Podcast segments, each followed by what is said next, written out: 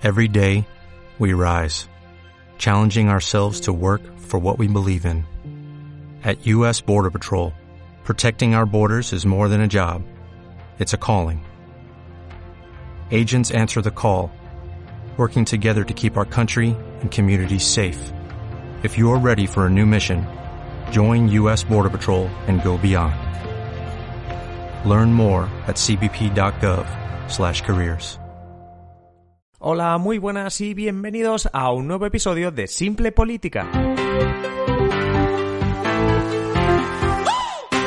Os habla Adrián Caballero y esto es Simple Política, el podcast que trata de simplificar y traducir todos esos conceptos, estrategias y temas que están presentes cada día en los medios y que nos gustaría entender mejor. Y empezamos la semana es habitual, hablando de actualidad. ¿Y qué tema es más actual que el que está, bueno, el que podéis ver en el título del episodio de hoy, que es el coronavirus?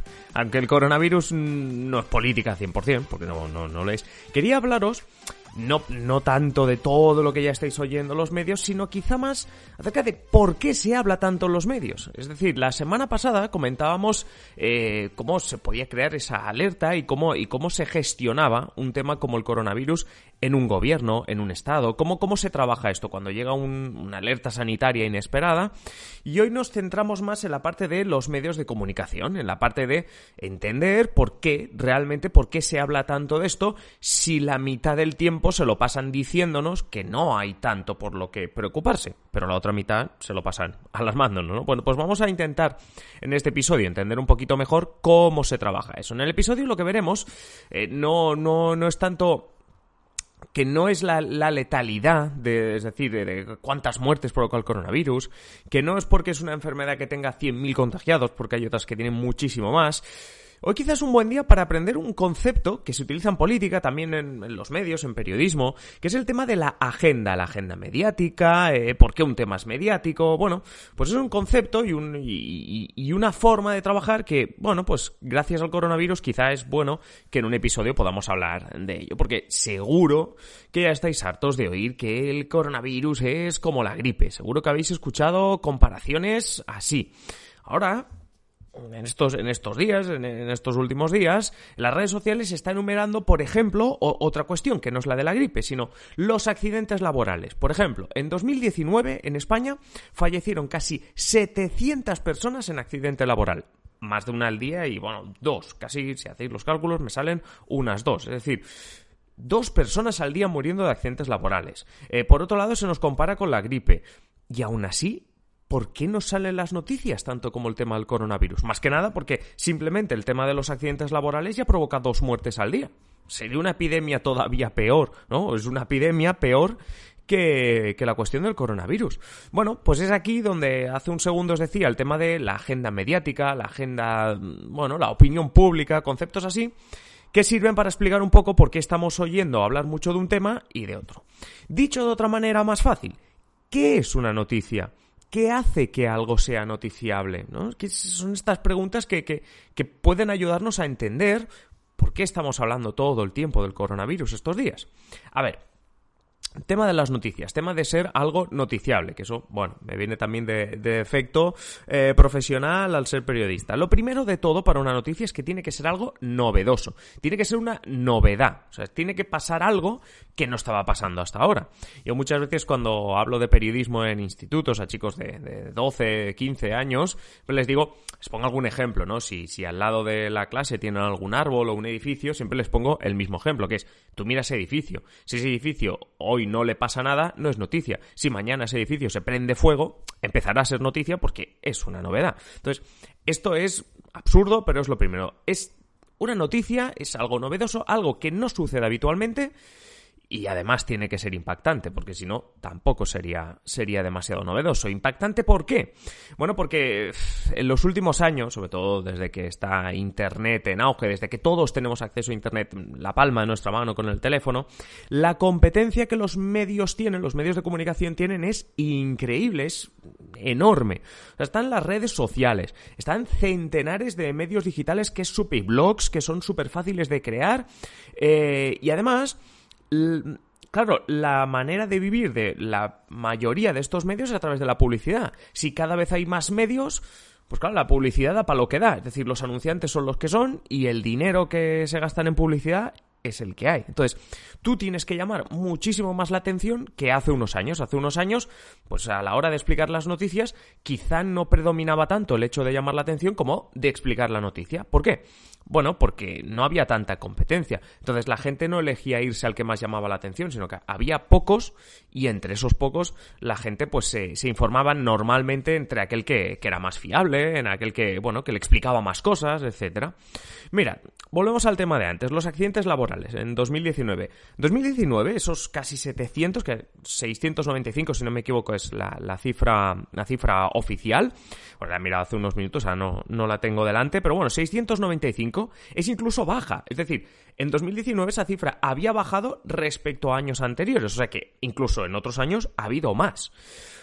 Pero bueno, a no ser que sea, mm, de nuevo, repito, algo espectacular, un accidente laboral, aunque haya más de 700, y aunque sea mortal, es decir, aunque haya más de 700 muertes por ello, lamentablemente diremos que, no es noticia. O, bueno, vosotros, vosotros lo veréis. No ocupa ni las portadas de los diarios digitales, ni salen en Facebook cuando estamos mirando noticias, ni obviamente están en los telediarios. Es un poco, no sé, no sé cómo decirlo, es un poco, es que diría cruel, no sé cómo explicarlo, pero es que no hay demanda. Digamos que, que no hay demanda de nosotros, de los que consumimos los medios, no solo de los periodistas, sino de las personas. Porque no, o sea, básicamente los medios digitales lo que buscan son clics. ¿Clics por qué? Por el tema de la publicidad. Cuantos más clics tienes, cuantas más visitas tienes, en principio, aunque eso ya dedicaremos un programa, un episodio, porque hay muchi, o sea, hay vamos, eh, se puede discutir bastante, pero en principio a más audiencia, más dinero ganas. Entonces, cuando se descubre que estas noticias, porque además hay miles de herramientas para medir los clics que genera cada noticia y tal, cuando descubres que esas noticias no te dan muchos clics, los medios empiezan a no sacarlas demasiado, a no molestarse, a no gastar recursos en ello. Otro tema que en este caso sí que podemos hacer una comparación para bien. Ayer fue el Día Internacional de la Mujer, el 8 de marzo, durante la semana pasada, pues las noticias sobre políticas de igualdad, entrevistas con líderes feministas, vídeos reivindicando la igualdad de derechos, la rotura del techo de cristal, etcétera, estaban en todos los medios. O sea, la semana era la semana de hablar de la mujer, del Día Internacional de la Mujer, era, era la semana. Lamentablemente, muchísimas mujeres ya reivindican que, que, eso no tiene que ser solo una semana, que hoy, que aunque haya pasado hoy ya el día, hay que seguir hablando y todo el año hay que seguir hablando de este tema. Pero, a nivel de medios, esa, eh, la semana pasada era la semana pasada, era la semana perfecta y todas las semanas previas al 8 de marzo son así. Este nivel de cobertura eh, pasa una semana. ¿Por qué? Porque hay más demanda. Es decir, hay una serie de personas cada vez más que están reivindicando que esto no es una cuestión puntual, que esto no es una moda de una semana y que es un movimiento y es una reivindicación que tiene que estar presente en los medios a cada minuto pero hay otro sector de la población que consume mucho más esto cuando se acerca ese Día Internacional, cuando es el Día Internacional. Y esto los medios lo saben, lo pueden medir, lo ven. O sea, no es una cuestión de que se lo inventen, sino que lo miden. Y entonces, por eso cubren más durante esa semana y generan más vídeos y más contenido sobre ese tema. Porque saben que luego en Facebook, Instagram, etcétera, se va a consumir más ese tema que otras semanas.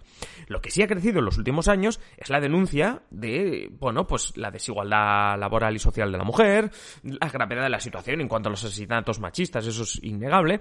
Esa concienciación social, es decir, el hecho de que, de que la sociedad sea más consciente de, de esta injusticia que hay detrás de todos los datos de asesinatos machistas, de todos los datos de discriminación eh, laboral, etcétera, hace que si bien los accidentes laborales no son tan noticia, los asesinatos machistas y las reivindicaciones feministas sí. Por, desgracia, volvemos al tema de la demanda. O sea, es, no sé, diría que es cruel, ¿no? Cuando preparaba este episodio digo, a ver cómo lo presento esto sin que parezca que yo soy un desalmado. Pero es que son los datos, o sea, son, es la realidad. Yo creo que, o sea, el mejor ejercicio que podemos hacer con este podcast y, la gracia de que dure tan poco es que, bueno, tampoco, ¿eh? sus 15 minutos, pero es que una vez lo escucháis, nos queda el resto del día para que podáis comprobar lo que yo estoy comentando y poder ver que, que realmente no, no me lo estoy inventando, no es que, no es que me guste que sea así. Bueno, pues dicho este pequeño paréntesis, con el tema del coronavirus, que es el con el que habíamos empezado, se cumple el tema este de la novedad, ¿no? Se cumple lo que decíamos de que tiene que ser novedoso. Es novedoso, es impactante porque hay centenares de miles de casos en todo el mundo. Ahora en España hay centenares. Entonces, pero claro, llega la pregunta. De, algo. O sea, de, de algo no hay demanda, ¿vale? Y que la gente no quiere saber de un tema, no demanda saber, pero ¿y si es al contrario? Es decir, es verdad que, que del coronavirus es novedoso, etcétera, pero, claro, yo estaba diciendo hasta ahora que, por ejemplo, el tema, el tema de, del 8 de marzo, el tema de la mujer, el tema del feminismo, había generado lo que llamamos una agenda, lo de la agenda mediática, que es lo normal, que es la sociedad empieza a hablar mucho de un tema, los medios dicen, ostras, se está hablando mucho de este tema, habrá que cubrirlo, ¿no? Habrá que decir que se está hablando mucho de este tema. Pero ¿qué pasa si es al contrario? Es decir, eh, ¿qué pasa si es los medios empiezan a hablar mucho de un tema y de esa manera consiguen que la gente empiece a hablar. Es decir, ¿quién decide que es importante un tema? Es del, lo que en periodismo, lo que, lo que, lo que los políticos y los medios hablan de construcción de una agenda. La agenda entendida no como la agenda de los días de la semana, sino la agenda de eh, los temas que se están hablando, ¿vale? Se dice que esa agenda la construyen los medios de comunicación, porque son los que llegan a millones de personas. Tú pones la tele, pam, y tú estás viendo, yo qué sé, la sexta, y todos los que pongan la sexta están viendo lo mismo que tú. Es decir, cuando la sexta hable de un tema, todo el mundo estará viendo el mismo tema, ¿vale? Claro, se, se, supone que los medios atienden a lo que preocupa a los ciudadanos, a lo que es novedoso, ¿no? A, a, a, la reivindicación de la calle, como se diría, ¿no? Pero como periodista, os puedo asegurar que muchas veces la dirección de ese camino se confunde, es, no es esa. En el caso de fin mínimo, como digo, es claro, ¿eh? Concienciación, denuncia social viene de abajo, viene de la sociedad, y los medios, quieran o no hablar de ello, es una noticia. Es decir, no vas a ignorar, obviamente no puedes ignorar los asesinatos machistas que ocurren, pero lo que tampoco puedes ignorar es las manifestaciones multitudinarias, eh, ya no solo el 8 de marzo, sino contra las manadas, las reivindicaciones sociales evidentes, el que cada día se estén publicando más libros sobre, sobre temas feministas y sobre también las desigualdades a nivel de, mujer y hombre. Entonces, e, es algo innegable y, por tanto, ese camino es el lógico. Es decir, los medios ven que la sociedad habla de un tema, ¡pam! Pues hablar del tema. Pero vámonos con el tema del coronavirus. ¿Es el mismo camino? Porque teniendo en cuenta lo que os decía antes de, la gripe los accidentes laborales que no se hablan, ¿por qué de esto sí? Hay un estudio de Real Clear Politics, os pondré también la descripción en el episodio, en la descripción del episodio, perdón, el link para que podáis ir a este estudio y veréis, hay muchos gráficos, es fácil, es fácil de ver lo que os diré. Porque en, en varios de estos gráficos que veréis, en la última semana de febrero, que es la que estudiaron la gente que hizo el estudio, las búsquedas en Google de las palabras coronavirus y las palabras mascarillas subieron exponencialmente, o se subieron a un ritmo increíble después de que los medios digitales, sobre todo en las televisiones también, pero sobre todo los medios digitales, después de que en Facebook, en, lo, en los diarios digitales, etcétera, se empezase a hablar del tema. Es decir, a medida que crecía un poco el cómo se hablaba del tema en medios digitales y tal, crecía muchísimo en Google las búsquedas. Por tanto, eso que decimos de el huevo o la gallina, ¿no? Que fue primero. En este caso tenemos primero una cobertura heavy del tema coronavirus, de que si las mascarillas son necesarias, de que si no sé qué, en los medios, y luego, como consecuencia de que estás leyendo todo el rato sobre eso, vas a Google y buscas más información. O sea, primero los medios asedian con el tema, luego en Google todo el mundo se preocupa por el tema. Como veis, el camino que antes os dibujaba con el tema feminista, aquí hace todo lo contrario. El tema no es que los medios empezasen a hablar de las reivindicaciones feministas y luego la gente se interesase por ellas, sino que era lo contrario. El otro día en una televisión, por ejemplo, preguntaban si, si en Barcelona estaban preocupados por el coronavirus. Y la reportera obviamente pues decía que sí.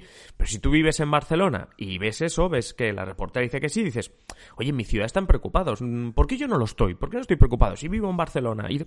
Entonces, claro, es una rueda que no ha empezado a girar por ti, sino que ha empezado a girar por los medios.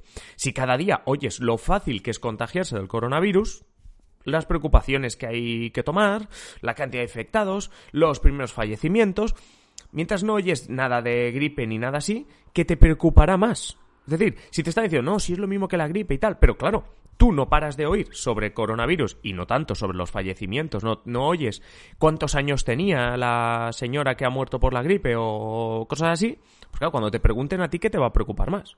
¿La gripe o el coronavirus? ¿Qué buscarás antes en Google? ¿La gripe o el coronavirus. Ahora ya sé que la cuestión, esto me lo han preguntado alguna vez cuando he hablado fuera del podcast sobre este tema, es bueno, pero los medios, ¿qué pasa? ¿Que quieren meter miedo? Mm, hombre, no. A ver, no es que quieran meter miedo, pero sí saben leer, digamos, qué temas pueden darles más audiencia, visitas, etcétera. Y es aquí donde se juega el meollo, el, dinero, o sea, es donde, donde se están jugando también el negocio. Con el coronavirus ven algo muy novedoso, algo que además es puntual, que eso siempre ayuda también, porque sabes que eso va desaparecer, por decirlo así aunque ya llevamos semanas hablando de ello, pero ya sabes, a ver, tarde o temprano este tema bajará. Y algo que, bueno, que a más preocupación genera, pues más se quiere saber sobre el tema. Y es ahí donde se está jugando ahora mismo la batalla. La solución, hombre, evidentemente pasa por la responsabilidad de mis colegas periodistas.